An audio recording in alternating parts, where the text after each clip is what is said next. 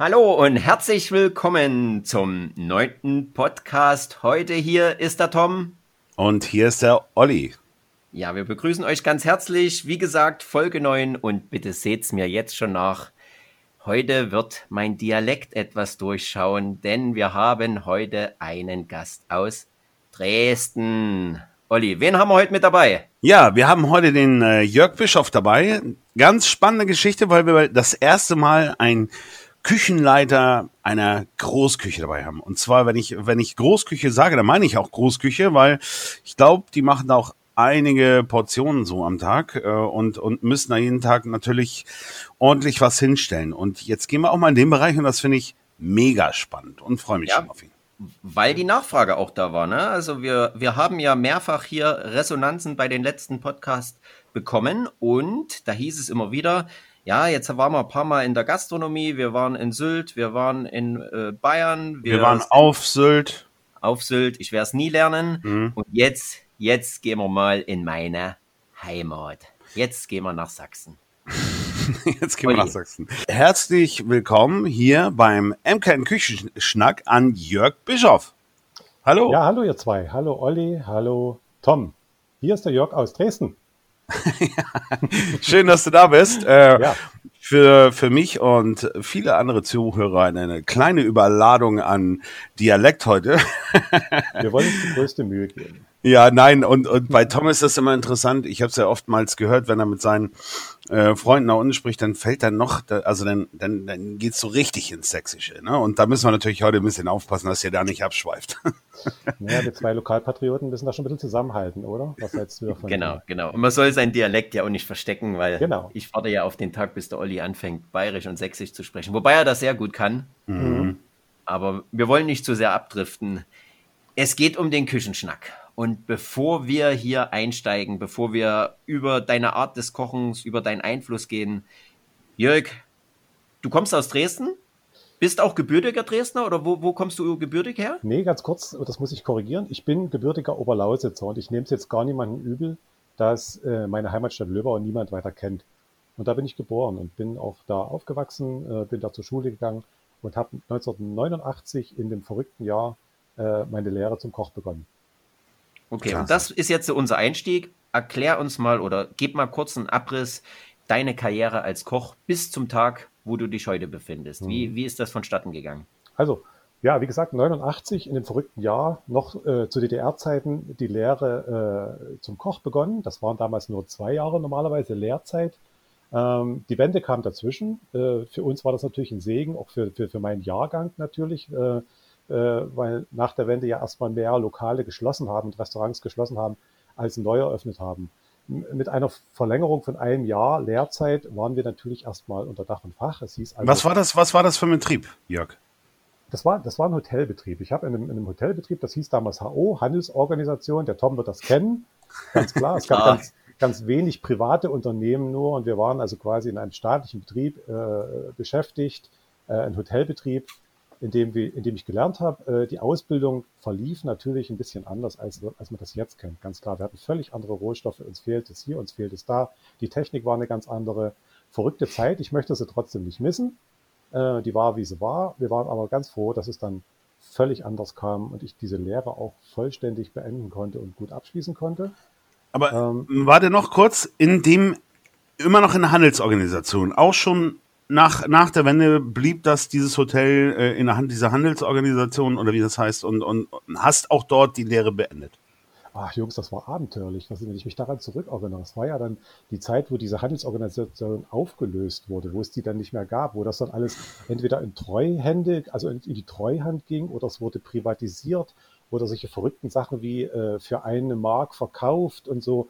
Und sowas ähnliches passierte dann auch mit unserem Laden. Also ich weiß noch, dass wir an dem letzten Tag der Handelsorganisation haben wir den Laden gewissermaßen ausgetrunken und aufgegessen. Das heißt, wir haben diesen neuen, wir haben diesem neuen Besitzer, glaube ich, nicht ein einziges Kotelett im Kühlschrank gelassen und nicht einen Tropfen Bier im Fass. Wir haben alles ausgetrunken. Das ist verrückt, wenn ich daran denke und wie lange das jetzt auch her ist schon ähm, dass wir das gemacht haben. Und dann kam ein, Mega spannend. Äh, kam ein Westberliner so ein, so ein wirklicher Großkotz, eigentlich so, wie man das aus den Filmen, aus dem Klischee kennt. Der kam da an mit seiner dicken Bude, stellte die da mitten in den Hof und sagte, hier bin ich jetzt, ähm, und versuchte da wirklich äh, die Hotellerie in der tiefsten Oberlausitz neu zu erfinden. Man muss ja. dazu sagen, der Ort hieß Neugersdorf. Das klingt jetzt nicht nach großer, weiter Welt. Ähm, dort ist echt der Hund begraben und fünf Kilometer weiter ist die tschechische Grenze. Und dieser ganze Durchgangsverkehr, den es dort gab, der war völlig uninteressant, weil das Land Tschechien war äh, nach Grenzöffnung zum Westen hin komplett uninteressant. Dort wollte keiner mehr hin. Mhm. Und der Typ, der arme Kerl aus West-Berlin, hatte komplett verloren. Und das äußerte sich letztlich auch darin, dass er sich ein paar Jahre später mit einem Doppellader dann äh, in seinem Büro erschossen hat. Oh, da soll ja. man natürlich nicht lachen, ne? aber das nee. ist ja, das ist ja dramatisch, das hochdramatisch. Das ist ein Ende gewesen und letztendlich ist es dann auch äh, mit diesem, mit dieser Immobilie vorbei gewesen und ich habe da so Glück gehabt, ich konnte meine Lehre abschließen, habe auch eigentlich immer mein Geld gekriegt. Ich weiß, ich habe mein Lehrlingsentgelt bar auf die Hand gekriegt von dem. Der hat das irgendwo aus der Tasche gezogen. Da gab es keine Abrechnung, da gab es nichts, da gab es, äh, ich glaube, Sozialversicherungsbeiträge hat er bezahlt, aber ähm, es ist alles super gelaufen. Ich habe da quasi meine Lehre abgeschlossen. Haken dran an diese Geschichte, aber. Wahnsinn. Uh, ja, super ja. spannend. Danke. Wie ging es ja. weiter? Ja, also ähm, glücklicherweise schloss ich dann gleich dieses Pflichtjahr Bundeswehr an und hatte dann wiederum Glück. Ich äh, hab dann äh, bin wie die Jungfrau zum Kinde zu einem LKW-Führerschein gekommen, den ich da gemacht habe und die restlichen Monate habe ich die Feldküche hinter mir hergezogen.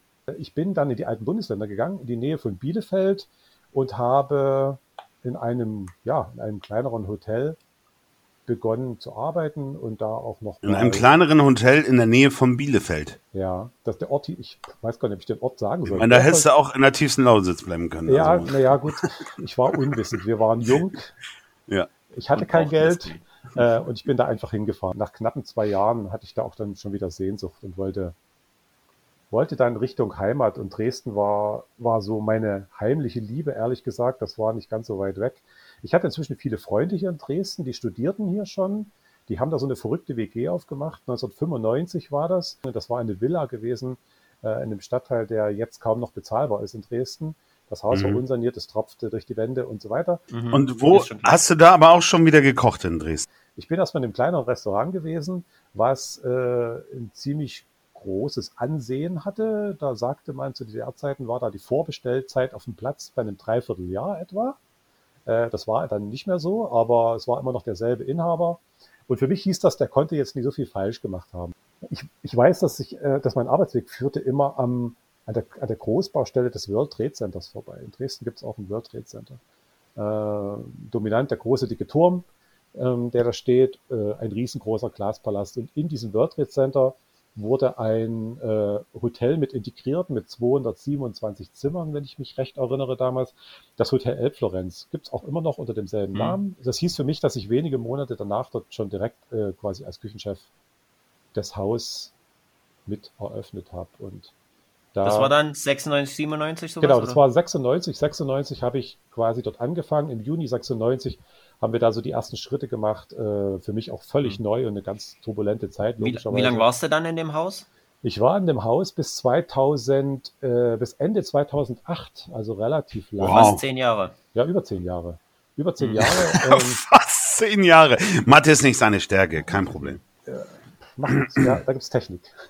Ähm, über zehn Jahre und äh, bin die letzten Jahre dann auch als F&B-Manager da tätig gewesen, weil wir uns gastronomisch in diesem Haus relativ breit entwickelt hatten. Äh, also haben wir gesagt, wir müssen irgendwas tun und schnick, schnack, schnuck hatte ich mich beworben und äh, ich habe übelst Glück gehabt. Äh, das Studentenwerk Dresden suchte einen externen Küchenchef, was ja eigentlich schon mal ein Novum ist, weil diese Jobs werden sehr gern natürlich intern vergeben. Das äh, ist irgendein Nach. Hattest du einen Küchenmeister zu der Zeit? Nee, ich habe überhaupt keinen Küchenmeister, auch bis mhm. jetzt nicht. Äh, der war auch nicht erforderlich. Äh, es hat mhm. einfach ähm, der Werdegang und Gezählt. die Berufserfahrung hat einfach gereicht. Ja, die ähm, Funktion in dem Hotel hat dir absolut geholfen dabei, ne? Die, genau, die hat mir geholfen, auch betriebswirtschaftlich, ja. dann durch die letzten Jahre äh, des F&B-Manager-Tätigkeits, ähm, dass ich da wirklich ganz gut durchgesehen habe. Ich habe mich vor diesem Küchenmeister immer gescheut, weil es ist ja äh, auf der einen Seite natürlich eine, eine, eine, coole Sache, auf der anderen Seite ist es aber manchmal auch ein Hindernis beim Bewerben, ne? Ganz klar. Ähm, es ist gut gegangen, die haben mich genommen und seitdem bin ich, äh, ja, wie sagt man, in ungekündigter Anstellung äh, im Studentenwerk Dresden beschäftigt. Jetzt inzwischen in der vierten Mensa. Wir haben ganze sechs Mensen in Dresden. Vier habe ich jetzt durchlaufen. Bin jetzt seit Anfang des Jahres quasi im Flaggschiff im größten Haus, in der alten Mensa äh, mhm. in Dresden, die mit circa 5.000 bis 7.000 Portionen im Normalfall jeden Tag durchgeht. Das heißt, du sagst, es gibt sechs Mensen und du bist für eine von den sechs Mensen zuständig ja. oder für mehrere? Nein, so ist es für eine äh, der sechs Mensen. Wir haben quasi in jeder Mensa haben wir einen Küchenchef sitzen oder je nachdem, wie groß die Mensa ist, zumindest so eine Art, ich sag mal, Teamchef, so ein kleiner mhm. Untergeordneter, der dann noch einen hat, der da ein bisschen ein Auge mit drauf hat. Ähm, aber da wir ja im, im Studentenwerk so 15.000 bis 18.000 Essen am Tag im Normalfall machen, brauchen wir dann schon auch fünf Küchenchefs. So. Okay, weil das sind jetzt die, das ist ja genau da, wo wir hinwollen. Das heißt, du, du machst pro Tag wie viel Essen und wie viele Mitarbeiter habt ihr jetzt in der alten Mensa? Im Normalfall ist es so, dass die alte Mensa tatsächlich 5.000 bis 7.000 Essen am Tag herstellt wow. und auch im besten Fall verkauft. Himmel, Herrgott, in, in, in, in welchem Zeitraum? Ja, wir, wir öffnen 10.45 Uhr und wir schließen mhm. 15.30 Uhr. Äh, in der Zeit äh, machen wir quasi das Hauptgeschäft. Wir haben dann noch ein Abendgeschäft bis 19.30 Uhr. Äh, Gibt es noch die Möglichkeit, bei uns Abend zu essen. Wir haben eine Cafeteria, die hat über den gesamten Zeitraum geöffnet mit einem Snackangebot, mit Kaffee, mit Kleinigkeiten und so weiter. Man muss aber jetzt auch sagen, das Gebäude, als es damals saniert wurde, ist für diese Kapazität nicht ausgelegt gewesen. Nein, nein, Wir nein. Wir haben jetzt 45.000 Studierende in Dresden. Die Zahl ist äh, ständig steigend äh, jetzt gewesen. Dresden ist seit zwei Jahren Elite-Uni äh, hat also nochmal einen anderen Status bekommen. Das äh, bringt uns ein bisschen was dazu. Äh, wir haben da viele, viele Fakultäten, die noch dazugekommen sind. Also wir, wir können uns über Gäste tatsächlich nicht beschweren. Ähm, und das ist ja auch gut so. Hm. Die Frage nach den Mitarbeitern, ähm, ich glaube, ich habe jeden Tag so 110 bis 120 Mitarbeiter unter Waffen. Ähm, wobei ihr jetzt davon ausgehen müsst, dass das äh, sowohl vier Stunden Arbeitskräfte, sechs Stunden okay. Arbeitskräfte und Aber alle zusammengezählt sind es ja trotzdem so viele. Also es sind ähm, so viele Namen und so viele Hände, genau. Und ja. da müssen auch Dienstpläne geschrieben werden und ja. jeder hat auch individuelle Geschichten und so weiter. Ja. Ich kann mir annähernd vorstellen, was dazu gehört. Ja, ja, ja. Ähm, dann, wie viele verschiedene Menüs bietet ihr an? Hm. So an einem ganz normalen Dienstag in der Uni. Ja, also wir haben acht verschiedene Angebote in dem Haus. Mhm. Ne? Also aus diesen acht verschiedenen Angeboten addiert sich unsere Gesamtessenszahl. Äh, wir bieten jeden Tag ein veganes Essen an. Wir bieten jeden Tag äh, logischerweise ein Essen mit Fleisch oder Fisch an, äh, als die schnellen Essen, die quasi fertig gekocht, zack, rausgegeben werden.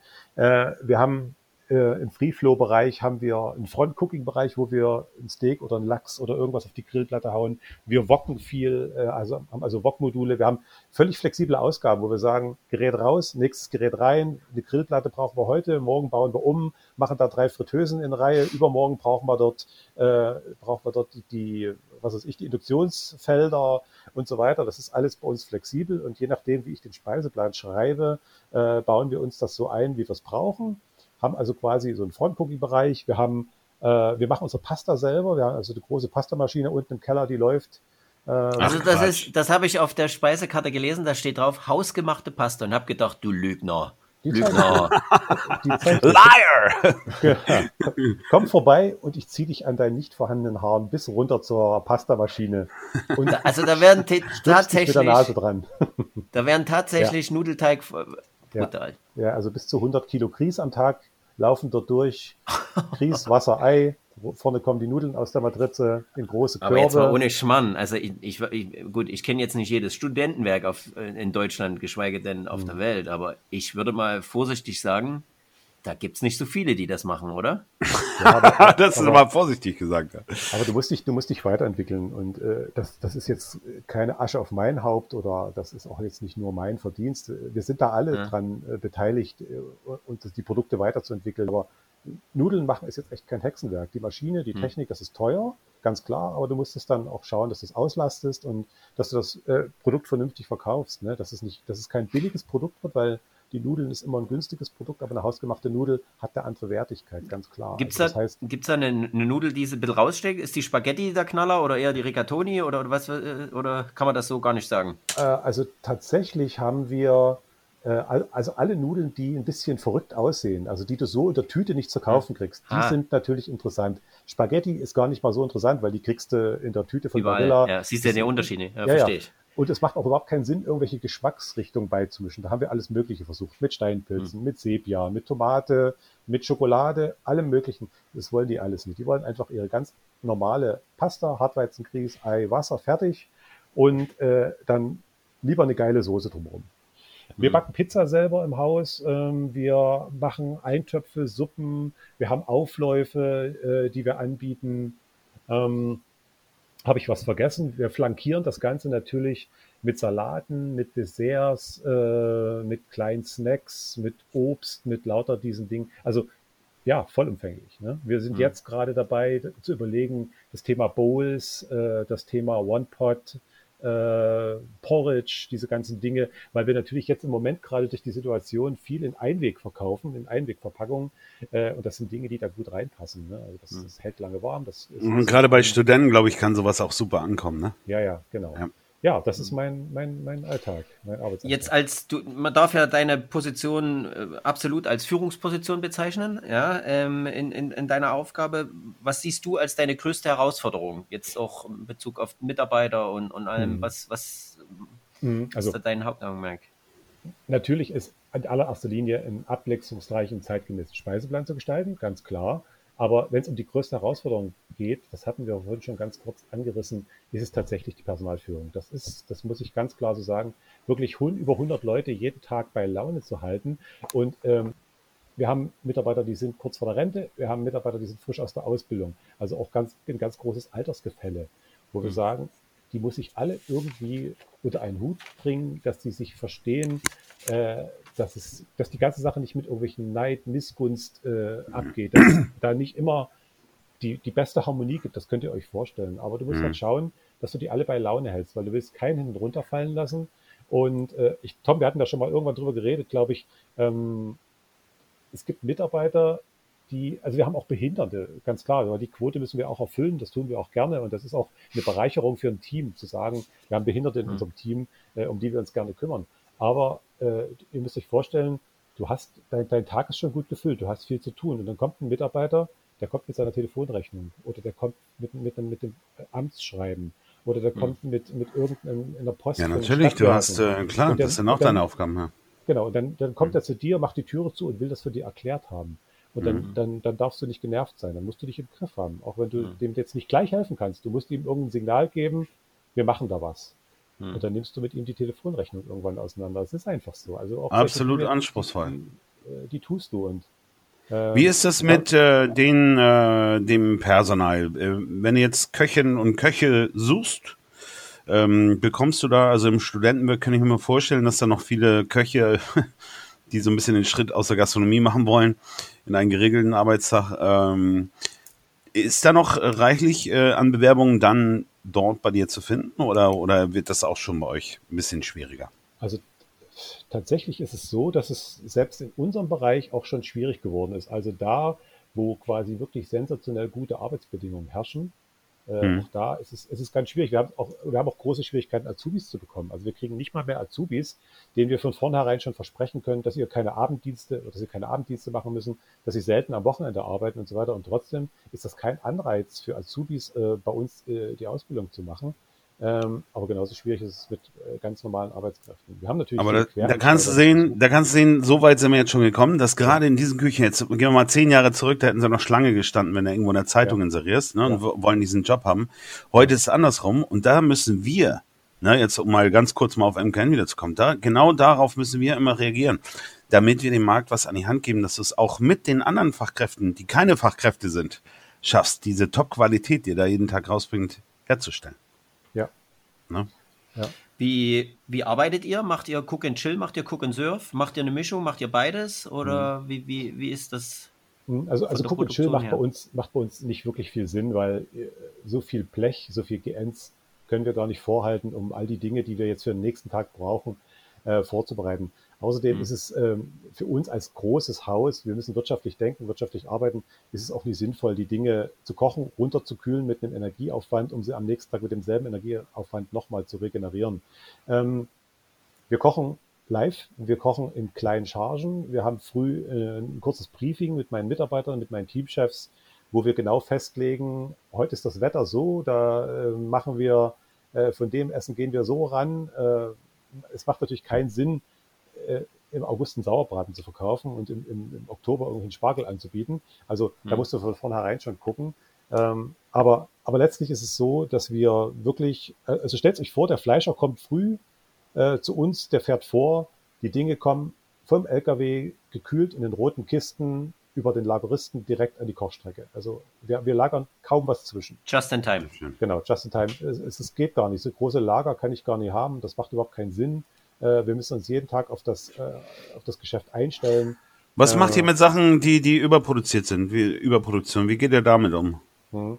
Also grundlegend ist es so, dass wir, und das äh, verbietet uns jetzt unsere, unsere eigenen Hygienestandards schon, dass wir nichts aufheben, was komplett fertig gekocht ist und schon mal an der Essenausgabe war. Äh, also Dinge, die wir über einen längeren Zeitraum schon warm gehalten haben und nicht verkaufen, die müssen wir tatsächlich wegwerfen. Die, weg, die werfen mhm. wir weg. Äh, das ist unsere eigene Sicherheit. Ähm, mhm. Da können wir uns jetzt, da können wir nichts anbrennen lassen.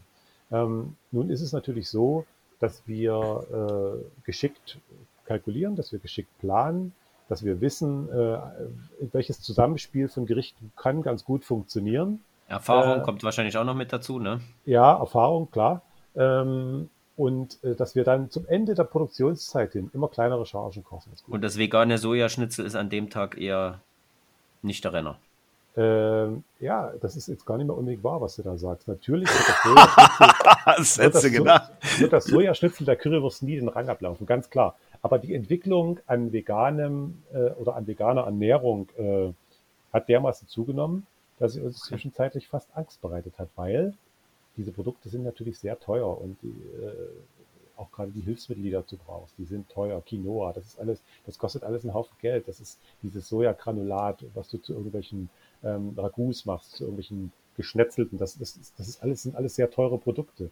Und du willst mhm. natürlich ähm, trotz Mensa-Betrieb nicht nur mit irgendwelchen fertigen Brätlingen rangehen, die ja auch einen Haufen mhm. Geld kosten. Aber ähm, das interessiert jetzt unsere Gäste auch nie immer, diese Fertigbrätlinge. Ne? Also das ist schon ein Thema auch. Ne? Du hast äh, vorhin das Wort äh, unser eigener Hygienestandard in den Raum geworfen. Ja? Ähm, dazu mal konkret eine Frage. Hygiene bei den Kochgeräten. Das muss ja. ja. eine enorme Rolle für dich spielen. Was hilft dir da? Was ist da im Daily Business? Was, was macht ihr da? Mhm. Wo, wo, wo, siehst du da äh, die Einsätze? Wir freuen uns natürlich, wenn wir äh, Geräte auf dem Markt entdecken, die uns da unterstützen, die uns da helfen. Und da reden wir jetzt weniger von dem Kernthermometer an dem Kombidämpfer, weil das ist inzwischen, glaube ich, Standardausrüstung. Wir freuen uns natürlich über Geräte, die so entwickelt sind, dass sie sich erstens leicht reinigen lassen. Und wenn es dann noch einen Schritt weiter geht, die Geräte das von selber machen, ist es natürlich umso schöner. Äh, da wiederum die Story, wir müssen es den Mitarbeitern vermitteln. Wir müssen dem Mitarbeiter sagen, hey, pass auf, du kannst dieses Gerät mehrmals am Tag nutzen. Äh, Standard ist immer so, da wird so ein, so ein Kessel, so ein Kipper, das Ding wird einmal am Tag genutzt, dann wird der Rand voll mit Wasser gemacht, dann schwimmt der alte Schwamm da noch oben drin. Klassiker. Der alte Feudel äh, oben drin.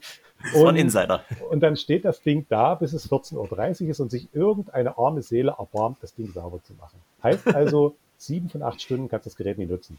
Äh, das Denken musst du aus den Köpfen rauskriegen und musst den, Gästen, äh, den, den, den Mitarbeitern sagen, das Gerät muss mehrfach genutzt werden. Das geht gar nicht mehr anders. Also die Geräte können wir nicht in die Küche stellen.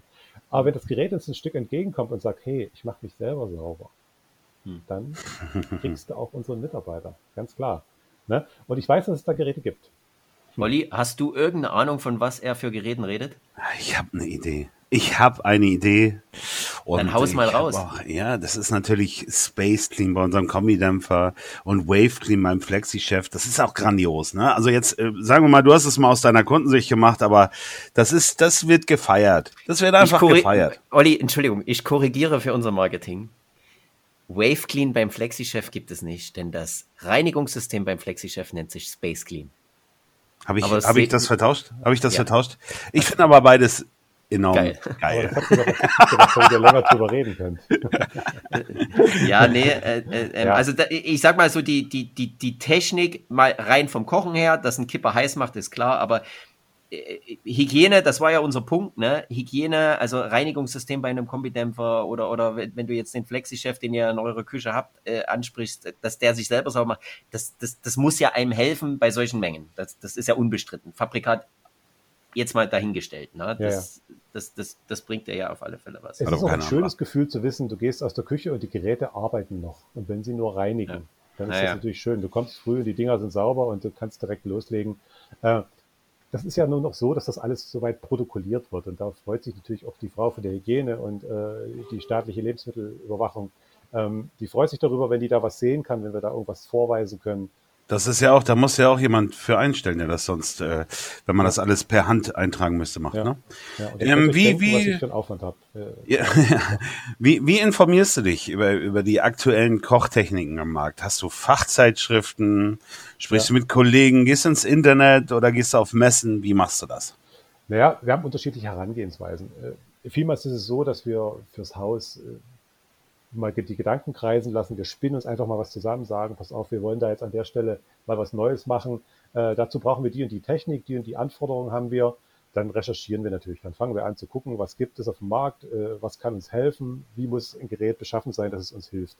Äh, auf der anderen Seite ist es natürlich so, dass wir auch Einladungen von den Fachhändlern bekommen oder von den Herstellern bekommen, ähm, wo wir gerne auch mal über den Tellerrand gucken und sagen, ja, du sprichst Seminare an, oder? Genau, so es gibt Sem genau, Seminare, einfach auch äh, Kochvorführungen, Gerätevorführungen mhm. und so weiter.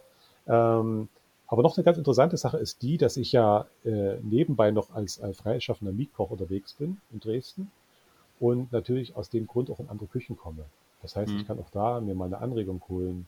Das große Maritim in Dresden, äh, das Kongresscenter, die machen da noch viel mehr als ich und haben da Technik und da nehme ich dann schon mal das Handy, mache ein Foto und sage, hm, will ich auch haben.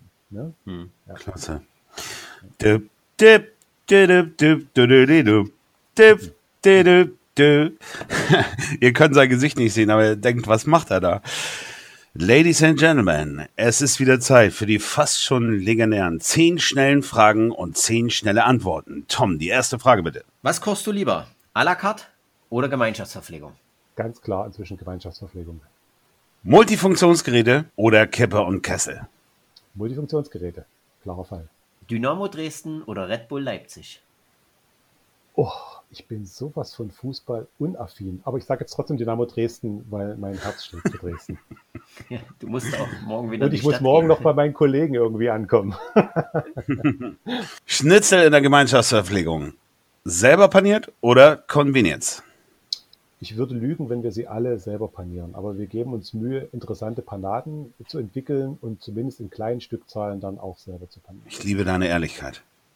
Vegetarische Gemüselasagne oder butterzarter Burgunderbraten?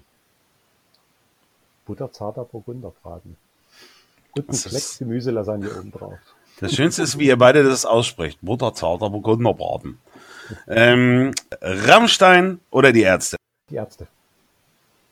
Küchenchef, was machst du lieber? Den Messebesuch oder Info im Internet oder über soziale Medien? Den Messebesuch.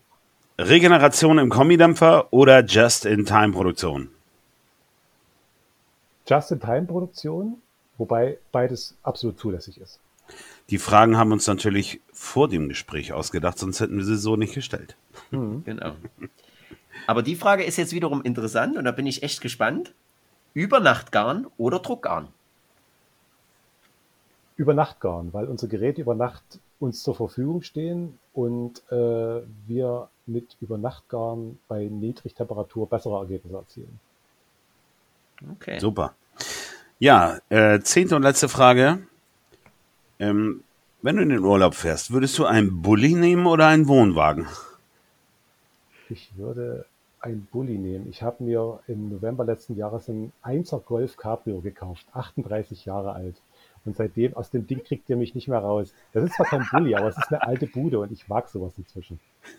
ja. ja, das muss man vielleicht mal kurz erklären. Ähm, wer in der glücklichen Situation ist, deine Handynummer zu besitzen, der sieht ja dein WhatsApp-Bild. Ja. Und da ist mir die Frage aufgefallen ja, ja. und äh, da scheint ja irgendwas da zu sein, ne? Es gibt sogar, ich kenne sogar Leute, die lassen sich einen Bulli auf dem Arm tätowieren. Ist das so? Ja. Okay, ähm, Ja, Jörg, guck mal, Robbel die Bobs äh, ist die Zeit auch schon wieder um und wir sind am Ende angelangt. Äh, das hat richtig Spaß gebracht mit dir und ich finde es auch mal hochinteressant, wenn wir gerade in der letzten Folge waren wir in der Luxushotellerie in Hamburg City und jetzt waren wir in einem Studierendenwerk in Dresden und diese Mischung, die macht das aus, die, die, die finde ich geil, Tom. Mhm. Genau. Und wir haben äh, auch schon nach dem letzten äh, Podcast äh, mit dem Jeffrey gesprochen. Ähm, das sind so viele Dinge, oder wie jetzt deine Geschichte äh, mit der Pasta, mit der Nudel. Das sind so viele Dinge, die man vielleicht mal in einem halben, in einem Jahr oder vielleicht in einem anderthalben Jahr versetzt nochmal aufgreifen kann.